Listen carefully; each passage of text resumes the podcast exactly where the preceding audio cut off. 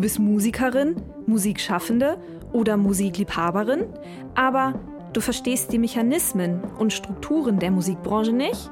Oder in deinem Netzwerk fehlen dir gewisse Kontakte? Vielleicht sehnst du dich auch nach Unterstützung, Sichtbarkeit oder Mut für dich und dein Projekt? Weißt du was? Du bist hier genau richtig. Hi und herzlich willkommen zum Podcast von Raketerei.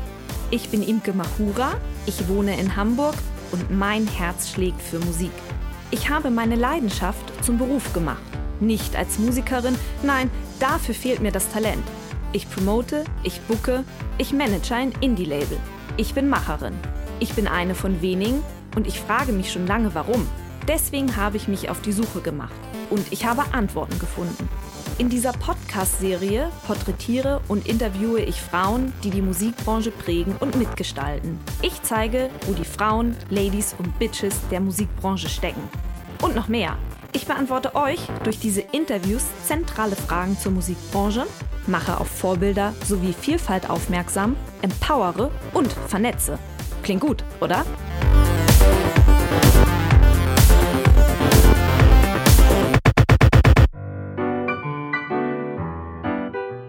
Es ist Sonntagnachmittag, als Asha Edwards und ich uns in ihrem Büro auf St. Pauli treffen. Draußen ist es kalt, drinnen gibt es heißen Tee. Sie lebt seit ihrem fünften Lebensjahr in Hamburg. Geboren aber ist sie in Georgetown, der Hauptstadt von Guyana. Das liegt in Südamerika und gehört zur karibischen Gemeinschaft. So beschreibt es zumindest Wikipedia. Auch wenn sie Zeit ihres Lebens in der Freien und Hansestadt verbracht hat, so fühlt sich die Karibik immer noch vertraut an. War total komisch. Das erste Mal da dann so mit dem Flugzeug über den Regenwald da geflogen bin, hatte ich plötzlich so ein Gefühl, oh Gott, das kenne ich. Also es war ganz, ganz viel vertraut. Musik spielt eine große Rolle in Aschas deutsch-südamerikanischen Elternhaus. Ihre Eltern hatten eine große Plattensammlung, bestehend aus Jazz- und Soulplatten, aber auch die Beatles waren vertreten. Sie selbst war auf einer musikalisch geprägten Schule, sang in einer Band und lernte Instrumente spielen. Für mich war das einfach nur so selbstverständlich, dass man so viel Musik immer um sich hat. Aschas Eltern sind beide als Journalisten tätig. Auch sie entwickelt neben der Leidenschaft für Musik eine Affinität zum Schreiben. Nach dem Abitur arbeitete sie daher zunächst in einer Presseagentur, bevor sie zu East West Records gekommen ist. Ich wollte Strippenzieher sein. Also ich wollte hinter der Bühne sein, nicht auf der Bühne, auch nicht vor der Bühne. Hier findet ihr beruflicher Weg in der Musikbranche ihren Anfang, auch wenn sie eigentlich etwas ganz anderes machen wollte. Ich habe also Literatur und Medien studiert und wollte eigentlich in Richtung Spielfilm gehen, Filme und Serien schreiben dann auch einen Kurzfilm geschrieben, mit einem befreundeten Regisseur auch umgesetzt. Der wurde von Arte und Wüstefilm produziert. Ende der 90er Jahre ist sie zu Kameh Entertainment gekommen. Mit diesem Wechsel änderte sich dann auch ihr Aufgabengebiet. Von der Promo, dem Booking, den Press- und Vertriebsaufgaben, die Ascha in Deutschland und europaweit koordinierte und betreute, übernahm sie nun Verantwortlichkeiten im Bereich des Künstlermanagements. Auch baute sie einen Verlag auf. Hier erlebte sie die Anfänge der Digitalisierung, die die Musikbranche in ihren Grundfesten erschütterte. Alle dachten, dass Musikbusiness geht den Bach runter. Musikbusiness im Bach runter hieß nach den satten Jahren natürlich keine 100.000 Mark mehr für ein Musikvideo zu kriegen. Mittlerweile ist Ascha ein alter Hase in der Musikszene mit viel Erfahrung, vielen Erlebnissen und vielen sehr spannenden Geschichten. Geschichten. Ich bin fasziniert von ihrem Werdegang. Das Besondere daran ist wohl, dass sie all ihre Entscheidungen immer intuitiv trifft. Ich hatte keinen Plan, keinen Lebensplan und habe immer geguckt, was kommt. Also ich habe wenig Vernunftentscheidungen getroffen und das ist sicherer. Ich bin nie auf Sicherheit gegangen, sondern immer auf, okay, musst du jetzt vielleicht ins kalte Wasser, mach das jetzt, das, macht, das ist toll. Das war manchmal hart, weil man dann irgendwie manchmal gefühlt von Null angefangen hat wieder. Aber ich bereue es im Nachhinein nicht, weil es immer noch was Besseres kam.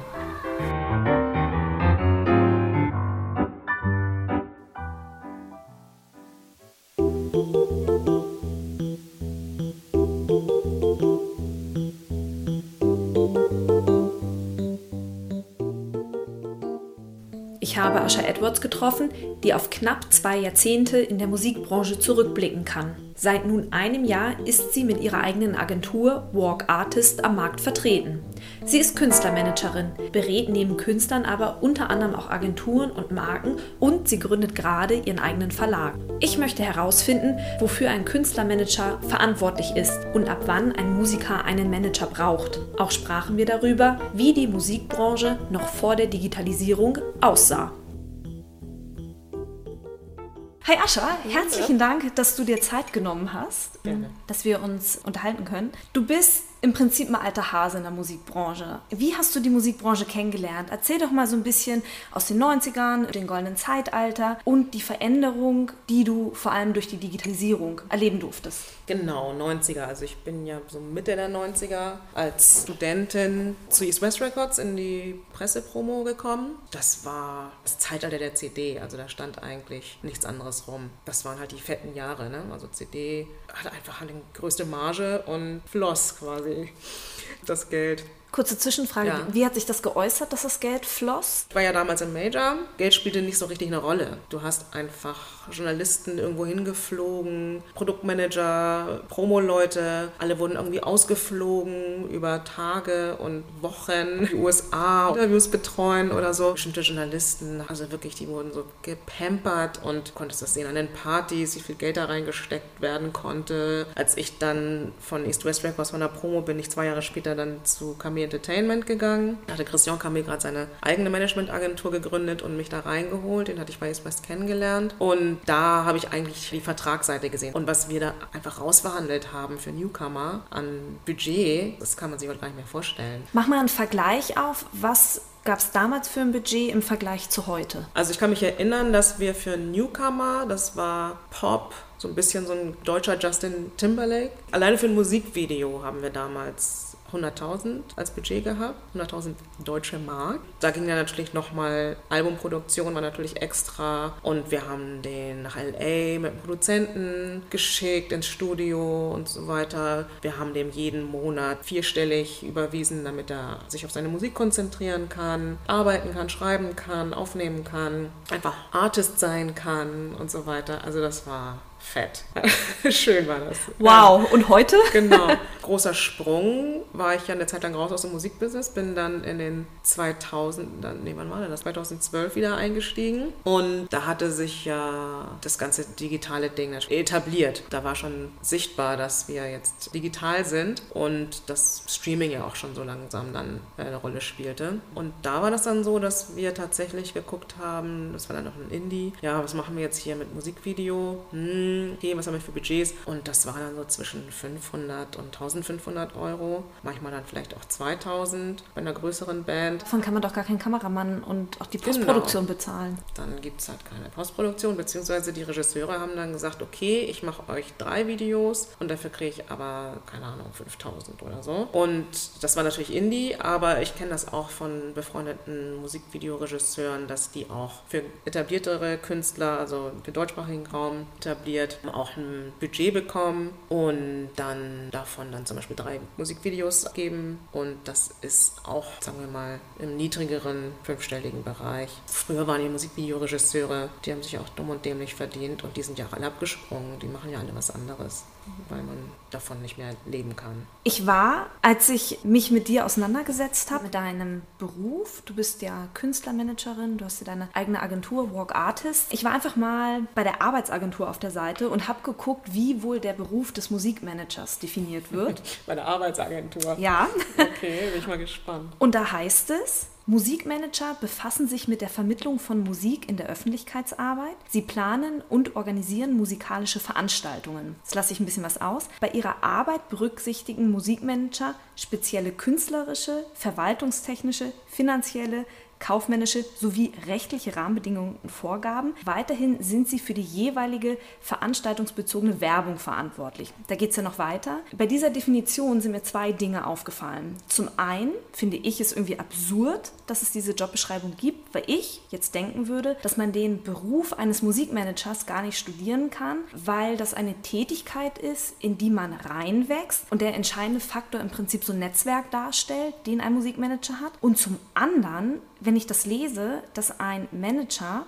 verwaltungstechnische, finanzielle, kaufmännische und rechtliche Rahmenbedingungen, dass er sich in diesen Bereichen auskennen muss, sind das für mich vier einzelne Berufe eigentlich. Du bist Managerin. Findest du dich in dieser Definition wieder? Also sagen wir mal so, der Begriff Musikmanagerin oder Musikmanager, da fällt so eine Bandbreite drunter im Prinzip alle Bereiche des Musikbusiness, weil du ja direkt mit dem Künstler arbeitest. Du bist ja am Künstler dran, also hast du auch mit allen Bereichen, die eine künstlerische Karriere betreffen, zu tun. Ob das nun Live ist oder Presse ist, also Promo ist oder Recording ist oder Marketing. Als Manager musst du halt in der Verantwortung Strategien zu entwickeln, um die künstlerische Karriere voranzutreiben. Dazu gehört natürlich auch ganz viel Vermarktung, dazu gehört auch ganz viel Rechtliches. Du musst ja Verträge für die Künstler verhandeln und deswegen musst du dich auch mit Verträgen natürlich auskennen und die rechtliche Situation auch kennen und auch die Standards kennen, um ein bisschen zu sehen, was ist eigentlich noch im Bereich des guten Geschmacks sozusagen. Muss ich das überhaupt ernst nehmen oder versucht da einer irgendwas, was uncool ist? Ist das großzügig? Ist das ein gutes Angebot? Ist das schlecht? Das muss man ja alles bewerten mit Standards. Und man muss aber auch die Branche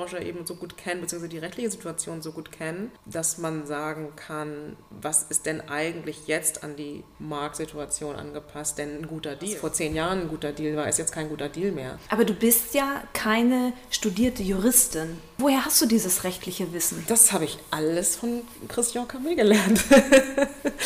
ja, wirklich. Also der hat sich mit mir hingesetzt, sind mir alles durchgegangen. Er erklärt, was diese Verträge bedeuten, was da drin steht, warum das da drin steht. Und Grundlage ist ja alles Urheberrecht, Leistungsschutzrecht. Und das hat er mir alles erklärt. Dann habe ich irgendwann gesehen, hm, ja, die Verträge sehen immer alle gleich aus. Da gibt es nur ein paar Faktoren, die sich ändern. Und ich habe verstanden, warum diese Dinge da drin stehen müssen, auch wenn sie oft merkwürdig klingen. Dass man sich Rechte sichert für etwas, was noch gar nicht da ist. Ja, zum Beispiel Technologien. Die Verträge sehen heute noch sehr ähnlich aus wie damals. Heißt ja denn im Prinzip auch, dass so ein Studium oder eine Ausbildung zu einem, ich sag mal, Musikmanager eigentlich gar keinen Sinn macht, oder? Ich Weil denke du lernst schon. mit dem Gehen. Ja, doch. Ich denke aber schon, dass man, wenn man jetzt einen Studiengang studiert, der Musikbusiness heißt, dass das eine gute Grundlage ist, um Musikmanager zu werden. Weil es geht ja nicht nur darum, dass man ein großes Netzwerk hat und seine Künstler verschiedenen Labels und Bookingagenturen und so weiter vorstellen kann und da Partner finden kann und so weiter, sondern es geht ja auch um dieses Wissen, was man tatsächlich erlernen kann. Rechtliche Grundlagen, kaufmännische Grundlagen. Wie funktioniert das überhaupt? Was ist denn Publishing? Wie funktioniert die GEMA? Wie kommen die Gelder da rein und wieder raus? Und so weiter. Also ich denke, das kann man alles auf jeden Fall lernen. Aber was man tatsächlich nicht lernen kann, ist der Umgang mit Künstlern, das Verständnis für Künstler. Das geht, glaube ich, nur mit einer bestimmten Empathie, aber auch die bestärken zu können. Viele Künstler brauchen das, weil es ein hartes Business ist oder sie merken, dass sie nicht alleine sind, dass man mit denen zusammen diesen Weg geht. Und das sind Dinge, die kann man nicht lernen. Jemanden ein gutes Gefühl zu vermitteln und jemanden zu verstehen und jemanden wieder runterzuholen, wenn der auf 180 ist oder frustriert ist, den irgendwie wieder aufzubauen. Zu wissen, was erklärt man und was nicht. Zu wissen, was sagt man denen und was lieber nicht. Was motiviert, was demotiviert. Und das ist alles Erfahrung, aber eben auch zwischenmenschlicher Umgang. Das ist ein schönes ein Stichwort. bisschen- Äh, Entschuldige, nehmen Ein bisschen Men- Menschenverstand schadet auch nicht. Ja, Also. ist ein schönes Stichwort zur Empathie. Ich habe auf der Homepage von der Popkultur Bayern habe ich gelesen, dass ein Manager sich als eine Art Geschäftsführer betrachten sollte, der sein Unternehmen, in dem Fall den Musiker, leitet. Beschreib mal so ein bisschen das Verhältnis zwischen Künstlermanager und Musiker. Also ein Künstlermanager, ist das so eine Art Vormund oder wie kann ich mir die Beziehung vorstellen? Also wer trifft die Entscheidungen? Ja, ich sehe das immer gerne als so eine 50er-Jahre-Ehe, wo die Rollen ganz, ganz klar definiert sind. Der Künstler schafft die Inhalte, der hat das kreative Sagen. Der Manager, bei ihm ist das ganze Geschäftliche in der Verantwortung, das strategische, Marketing, Partner auszusuchen, alles, was geschäftlich ist, alles, was nicht kreativ ist, macht der Musikmanager. Beziehungsweise sucht die Partner aus, das ist auch sehr wichtig, dass man weiß, mit wem funktioniert eine Zusammenarbeit so, wie wir sie brauchen. Mach mal ein Ähm, Beispiel, wer könnte ein Partner sein? das ist immer abhängig von dem, was dein Künstler macht. Das ist schon das Genre, das entscheidet schon zum Teil darüber, wenn du als Partner für die Zusammenarbeit aussuchst. In der Nicht so. CD-Produktion oder? Eher für die Promo. Die Promo weiß dann ganz genau, an welche Medien sie sich richten kann. Radiosender, Sendungen, natürlich sowieso Formate. Aber Produktion läuft so oder so. Das ist egal, ob man Pop oder mit Metal-Vinyl presst. Es wird immer gleich gepresst. Aber da ist natürlich Artwork entscheidend und dann, falls man jetzt einen Künstler oder einen Grafiker oder sowas sich reinholt, mhm. Dann weiß man vielleicht, wie man eher reinholt für ein Pop-Album, wie man eher reinholt für ein eine Punkplatte oder so. Der Manager sollte ja eigentlich außer das Wissen um diese ganzen kaufmännischen, rechtlichen Dinge und so weiter zu haben, ein großes Netzwerk haben. Also je größer dein Netzwerk ist, desto mehr Wert hast du als Manager. Das ist quasi dein Kapital. Über dieses Netzwerk-Ding reden wir gleich in jedem Fall noch. Was würdest du sagen, ab wann braucht ein Musiker einen Manager? An welchem Punkt muss der Musiker stehen? Witzigerweise ist das in Deutschland anders gehandhabt als zum Beispiel in den USA. In den USA ist das so, dass da von der Industrieseite, die sagen, wir reden eigentlich gar nicht mit Künstlern, die sollen mal ihren Manager vorbeischicken, was auch sehr viele Vorteile hat. Das ist ja in Deutschland gesehen, als ich im Label gearbeitet habe, wie problematisch es ist, wenn eine Band keinen Manager hat oder ein Freund von denen das macht, der einfach nicht professionell ist, mhm. Verträge gar nicht kennt und überall dann wittert, kann alles nicht mit rechten Dingen zugehen und dann irgendwelche anderen anderen Künstler fragt, die aber ja von der Businessseite überhaupt gar nichts wissen. Also dass es natürlich schon angenehm ist, wenn man halt jemand, der weiß, wovon man spricht und wie das Business funktioniert. Das ist, macht es viel einfacher, schneller. Du hast immer einen zuverlässigen Ansprechpartner mhm. und das hast du oft ja nicht, wenn du mit Künstlern direkt dealst und die bestimmte Dinge gar nicht wissen und auch nicht wissen können, auch nicht wissen müssen. Aber in Deutschland ist es halt oft so, dass Bands das dann direkt machen oder ein Freund das übernimmt oder jemand aus der Band das übernimmt. Das führt oft zu Problemen, wenn es dann um die Umsetzung von geschäftlichen Dingen geht. Von daher ist es quasi in den USA so, dass die Leute sagen, ja eigentlich sobald eine Band in einem Bereich interessant wird. Also wenn die zum Beispiel live super ist, dann kommt ja sofort ein Booker auf die zu. In dem Moment, wo geschäftliche Dinge anstehen, wäre es gut, wenn da jemand ist, der weiß, worum es geht. Und ich habe das jetzt zum Beispiel erlebt, dass da einfach Leute kommen, ganz junge, unbedarfte Mädchen einfach kommen und niemanden dabei haben. Und dann sitzen die am Tisch mit sieben, acht Leuten aus der Branche, die alle doppelt bis dreifach so alt sind wie die. Und die müssen dann mit den Anforderungen, die die da haben, da müssen die darauf reagieren. Das sind die ja hoffnungslos überfordert. Die verstehen zum Teil bestimmte Fragen gar nicht, worauf die hinauslaufen, weil die ja wiederum das Business nicht kennen. Und wenn ja. ein Manager dabei ist oder ein Berater dabei ist oder ein Musikanwalt dabei ist, dann können die das ganz anders abfangen oder auch zurückspielen, ja, Gegenfragen stellen. Und das tun die ja gar nicht. Mich wundert immer wieder, dass Künstler komplett ohne Beratung in so Labelgespräche gehen. Was muss denn alles passieren,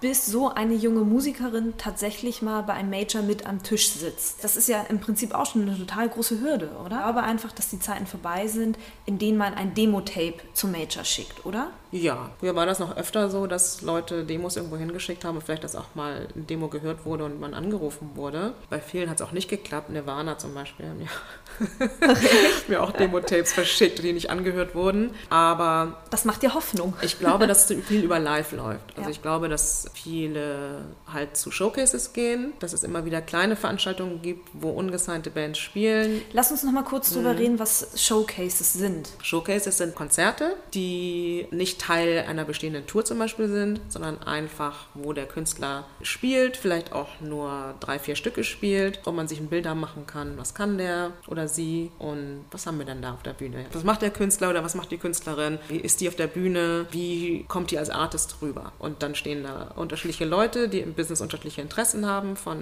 wollen wir die live buchen bis wollen wir deren Platte veröffentlichen, bis will ich die managen. Da stehen natürlich auch immer Fans oder einfach Publikum, was nur die Musik hören will und einen schönen Abend verbringen will. Aber oft, dass es nur gemacht wird, um Branchenleute einzuladen. Kann ich mir das jetzt auch so vorstellen, dass es das eigentlich auch gar nicht gibt, dass wenn ein Künstler im Rahmen seiner Tour meinetwegen in Hamburg ist und in der Prinzenbar auftritt, dass es zufällig sein kann, dass ein Plattenchef auch im Publikum ist, um sich das anzugucken. Also diese Auswahl von Musikern findet wirklich im Rahmen von eher von diesen Showcase-Festivals statt oder Konzerten. Das kann auf unterschiedliche Art und mhm. Weise passieren. Oft ist es ja eine Empfehlung. Ne? Mhm. Also ich habe mal auf einer Konferenz gehört, dass Daniel Miller von Mute mal meinte, er hat noch nie eine Band aufgrund eines Demos gesigned, sondern dass ihm immer Leute sagen, ey, komm mal da und dahin, guck dir mal die Band an, die sind toll. Ich glaube, dass es tatsächlich ganz oft so läuft, dass man über Empfehlungen auf jemanden aufmerksam gemacht wird. Oder ein Anwalt einen anruft und sagt, du, da ist jemand, die kam zu mir wegen einem Deal, die hat keinen äh, Manager, das soll aber jetzt weitergehen, willst du dich mal mit der treffen? Oder ein anderer Manager, ein Manager anruft und sagt, hast du vielleicht Bock auf die ich kann das nicht mehr machen, habe keine Kapazität oder mir gefällt das Genre nicht oder was weiß ich. Buschfunk. Es läuft ganz viel so über Buschfunk. Das heißt, dann ab einem gewissen Punkt kann ein Musiker das ja im Prinzip gar nicht beeinflussen, ob er entdeckt wird oder nicht entdeckt wird. Ja, vor allen Dingen heute nicht mehr. Ne? Also man muss ja leider sagen, dass es ja nicht zwangsläufig so ist, dass Talent sich durchsetzt am Ende. Oft setzt sich das Talent durch, was den längsten Atem hat oder das Talent durch, was einen Sound macht, der gerade angesagt ist oder der genau dann gerade angesagt ist, wenn der damit auf den Markt kommt. Man muss ja so viele Hürden überwinden und da scheitern ja schon ganz viele dran. Dann da durchzukommen quasi, ja, also das Spermium zu sein, was sich durchkämpft und nicht unbedingt der, wo man denkt, komisch, der ist so talentiert, wieso hat der denn das nicht, nicht geschafft? Spielen viele Faktoren eine Rolle. Ganz treffendes Bild mit dem Spermium. Ich glaube, das trifft es tatsächlich sehr, sehr gut. Und ich glaube, davon muss man auch nochmal ganz klar abgrenzen, dass es da draußen auch Musiker gibt, die ganz bewusst aufgebaut werden und im Markt platziert werden, oder?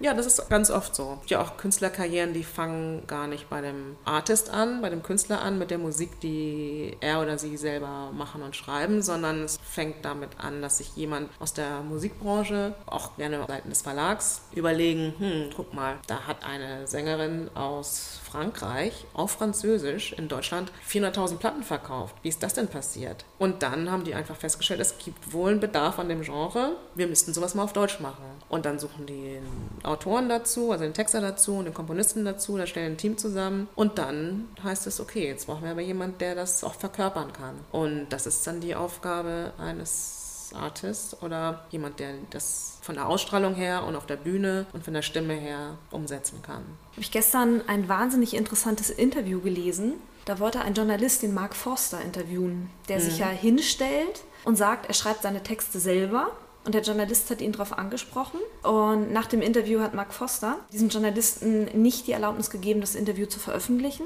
Was der Journalist aber gemacht hat, der hat die Fragen veröffentlicht und hat die Fragen mit Antworten gefüllt aufgrund von Internetrecherche und hat einfach mal offengelegt, dass Mark Foster nämlich genauso ein Künstler ist, so ein Aufgebauter.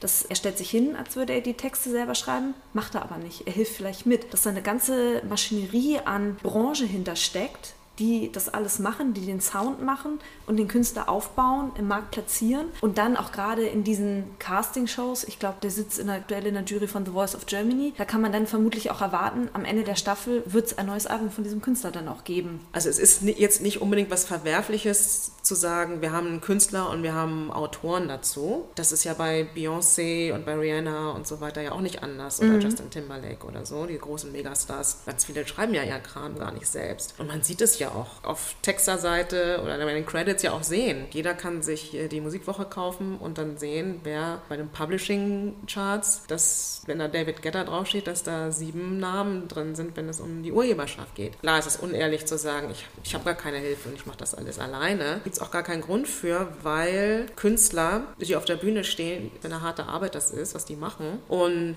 du musst dann, wenn du das alles hinkriegst, Publikum für dich zu gewinnen, gut zu singen und zu entertainen und eine Masse zu bewegen, wenn du das schon hinkriegst, dann musst du nicht auch noch on top der Autor sein und der Urheber sein. Ist natürlich beeindruckend, wenn jemand das alles kann und macht. Das ist schon Knochenarbeit. Da sind wir wieder bei diesem schönen Bild, dass der Manager das Unternehmen, nämlich das Unternehmen Musiker, leitet. Auch nochmal zurück zu der Aufgabe eines Künstlermanagers. Wie kann ich mir denn die Bezahlung vorstellen? Gibt der Musiker dem Künstlermanager im Monat Summe X für seine Arbeit oder wie läuft das? In den USA, also ist es etabliert, dass es monatlich Honorare gibt, weil man halt gerade bei Künstlern, die man aufbaut, nicht durch Produkt oder so verdient. Also da gibt es ja noch nichts zum Mitverdienen. Man baut ja erstmal auf. Und die Aufbauarbeit ist ganz viel Arbeit. Da steckt ganz viele Ideen, Gedankengut. Man muss den Künstler gut kennen, um zu wissen, baut man den am besten auf? Und wo ist der Platz für diesen Künstler am Markt und so weiter? Das ist ja ganz viel Arbeit und Gedanken, die da reingehen. Und dass man dann erstmal nicht mitverdient, in Deutschland ist das ganz normal, dass man prozentual beteiligt wird, kann das natürlich frustrierend sein, wenn man sagt, okay, kommt jetzt erstmal zwei Jahre nichts. Deswegen seien ja viele Manager ja auch gar keine Newcomer. Das machen dann vielleicht Agenturen, die große Künstler haben, die ordentlich Geld abwerfen, sodass man finanziell halt so ein gutes Fundament hat, sodass man sich das mal vielleicht in Anführungsstrichen erlauben kann, mal einen Newcomer mit aufzubauen und zu gucken, okay, vielleicht kommt da ja in zwei Jahren was rum. So läuft das in Deutschland meistens, dass man halt eine prozentuale Beteiligung, aber dann auch von allem bekommt, 360 Grad. Was heißt 360 Grad? Du bekommst von allen Einnahmen, die der Künstler hat,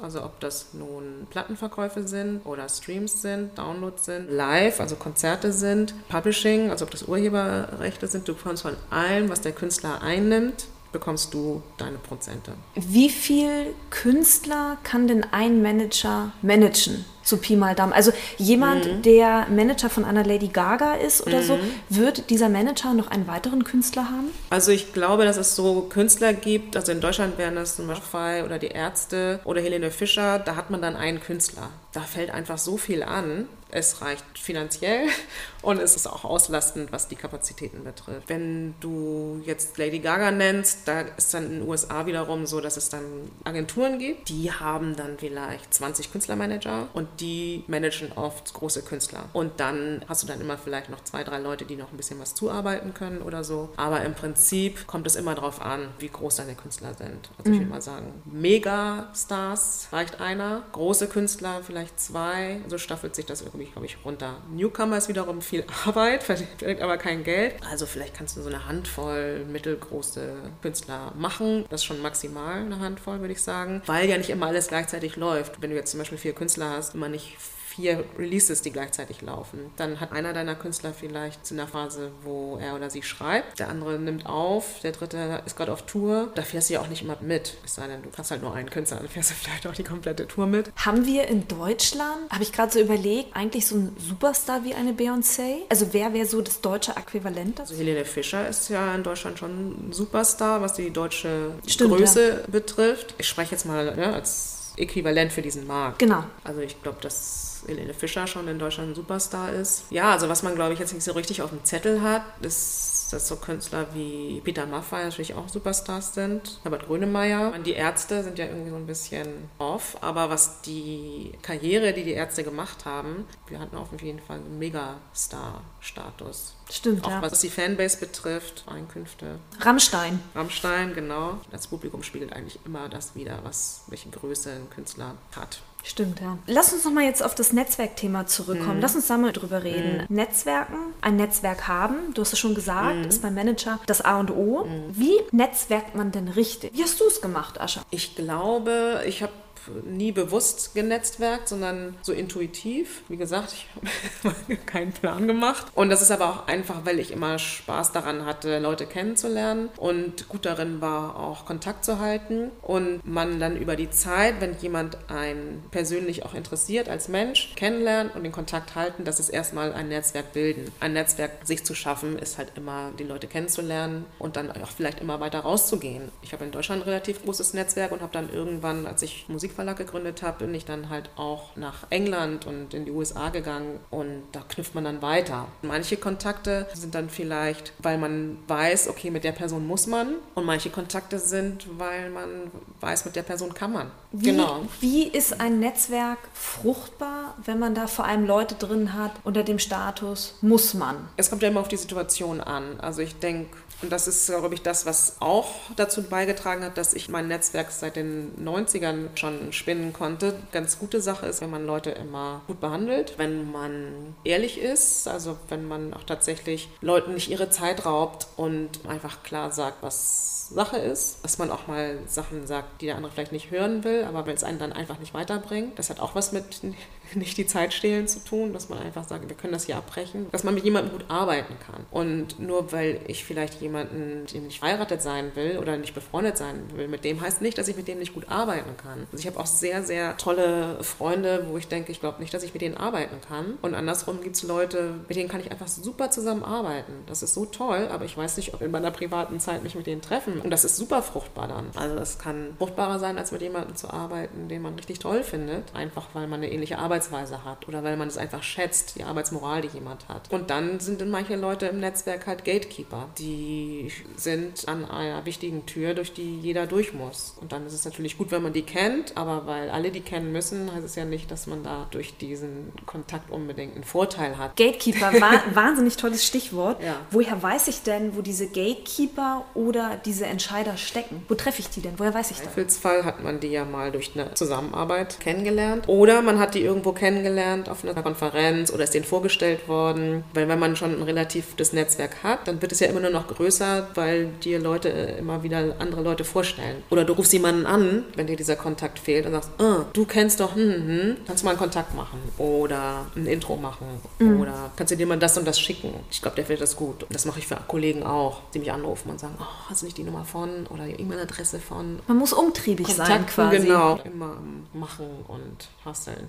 Lauern irgendwo Stolpersteine beim Netzwerken? Was meinst du? Ich glaube, es lauern Stolpersteine, wenn es jemandem unangenehm ist, auf fremde Leute zuzugehen, weil irgendwann an einem Anfangspunkt sind die ja fremd, bevor die ein Teil des Netzwerks werden. Ich glaube, das kann ein Stolperstein sein, der quasi bei einem selbst liegt. Und da gibt es natürlich Stolpersteine, die woanders liegen. Also, dass man vielleicht auf jemanden offen zugeht und der aber nicht möchte, dass auf ihn offen zugegangen wird. Oder wo einfach Sympathien nicht hinhauen. Ich habe ganz, ganz oft die Erfahrung gemacht, dass ich mein Netzwerk gut aufbauen konnte und gut halten konnte und es mir leicht fiel, irgendwo reinzukommen. Aber ich habe auch die Erfahrung gemacht, dass ich an bestimmte Leute einfach überhaupt nicht rankomme, weil die nicht wollen, dass ich an die rantrete. Und dann muss man das halt einfach an einem bestimmten Punkt, also man spürt das und man muss dann einfach merken, dass es der Person vielleicht gar nicht darum geht, dass man noch nie richtig gesprochen hat, sondern dass da halt irgendwas ist, was, warum die das nicht will. Und dann muss man das akzeptieren und es geht bestimmt auch ohne die Person. Wenn nicht, dann wird die auf die zukommen, wenn du was hast, was sie von dir will. Und ich glaube, das ist ganz wichtig, genau dieser Punkt, dass man findet auch einen Weg ohne diese Person oder irgendwann kommt die Person auf dich zurück.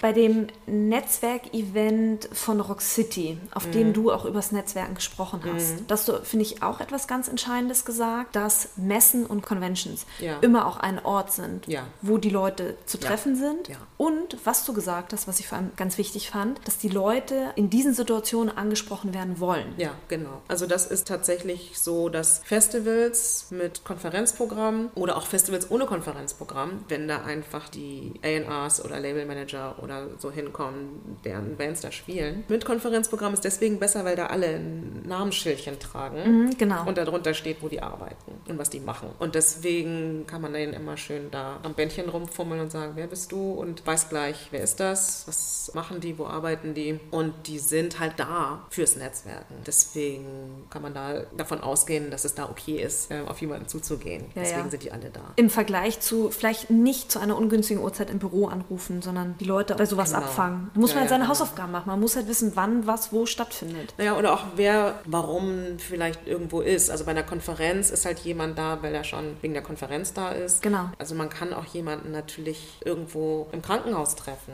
Ja, und man denkt so, oh nee, guck mal, das ist ja der Labelmanager von.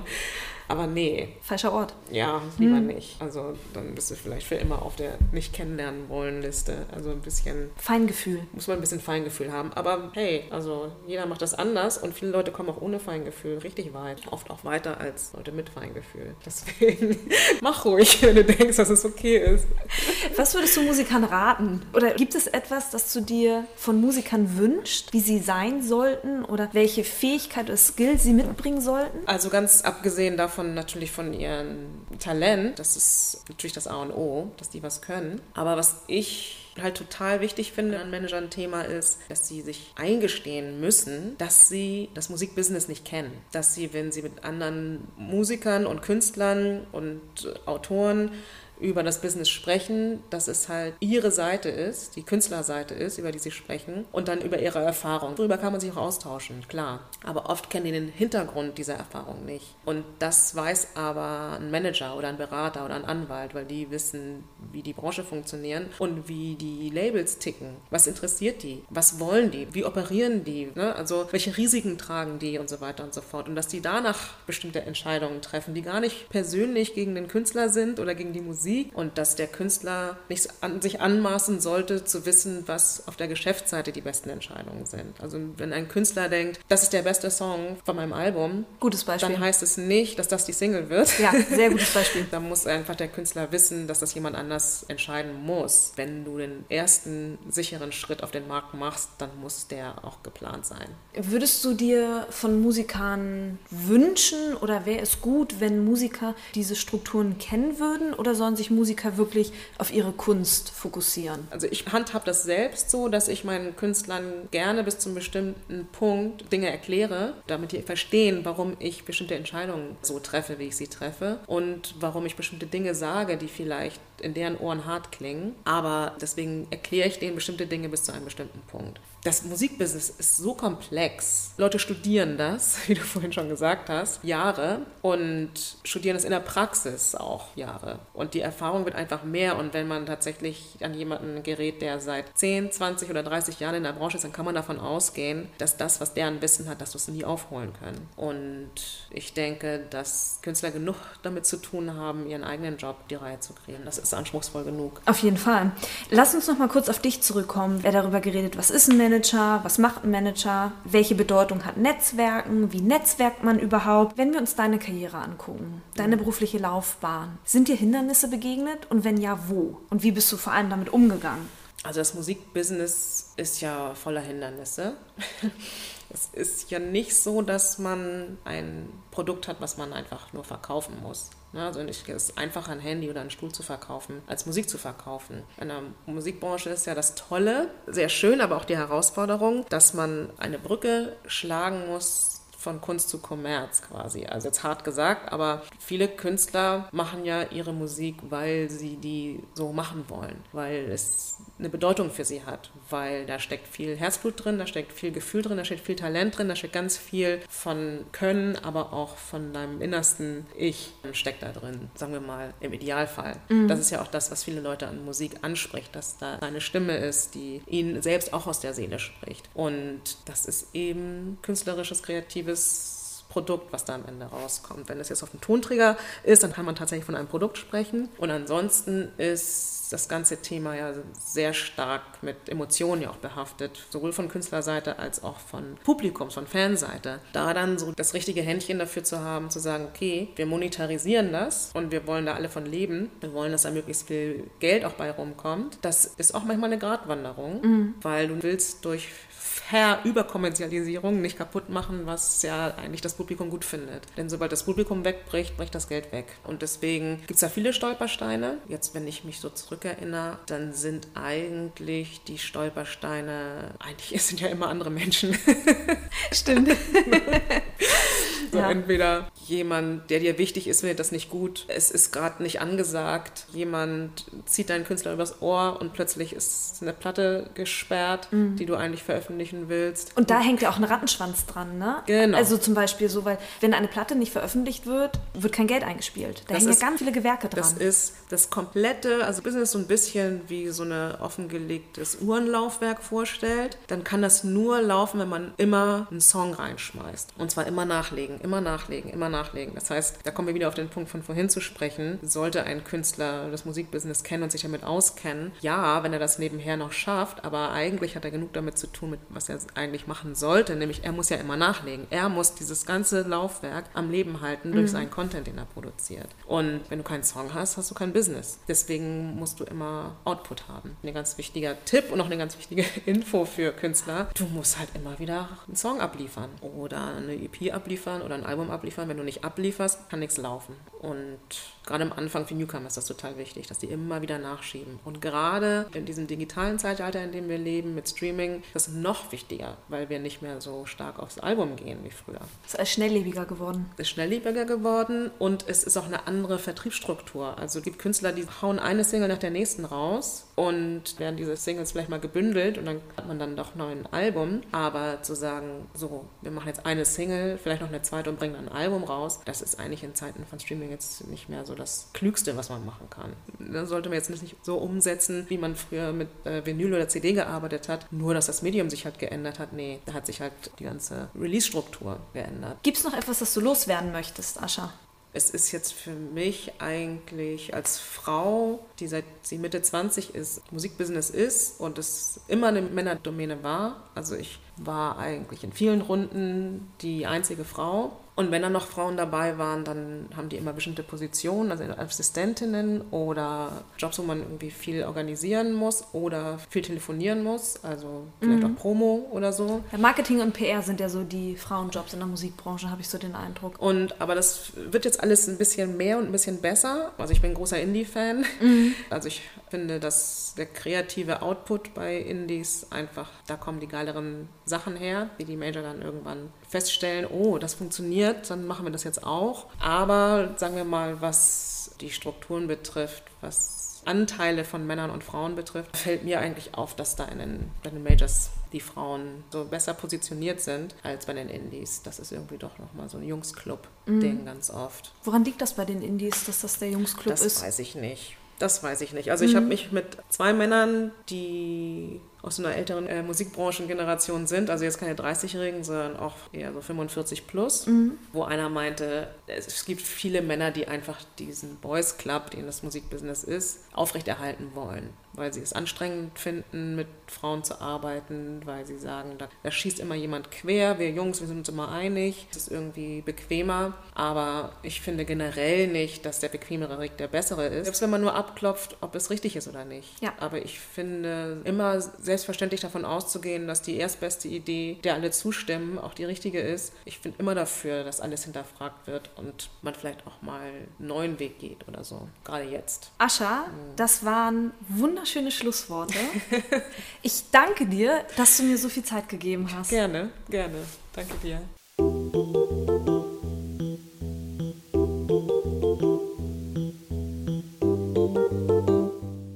Das war Asha Edwards. Ich habe jetzt noch einige Hinweise in eigener Sache. Ich möchte euch bitten, mich auf iTunes zu bewerten und meinen Newsletter zu abonnieren. Den findet ihr auf meiner Homepage unter www.raketerei.com. Die nächste Folge kommt außerplanmäßig am 1.3. online. Das ist ein Mittwoch und kein Montag, weil Weihnachten und Neujahr die Veröffentlichungen ein wenig durcheinander wirbeln. In dieser Episode habe ich übrigens Desiree Fach zu Gast und wir sprechen über ihr Musiklabel Snow White. Und ich muss sagen, das war das bisher wirklich außer außergewöhnlichste Interview. Also lasst euch überraschen. Jetzt wünsche ich euch erst einmal frohe Weihnachten und einen guten Rutsch ins neue Jahr. Und ich freue mich, wenn ihr im nächsten Jahr auch wieder dabei seid.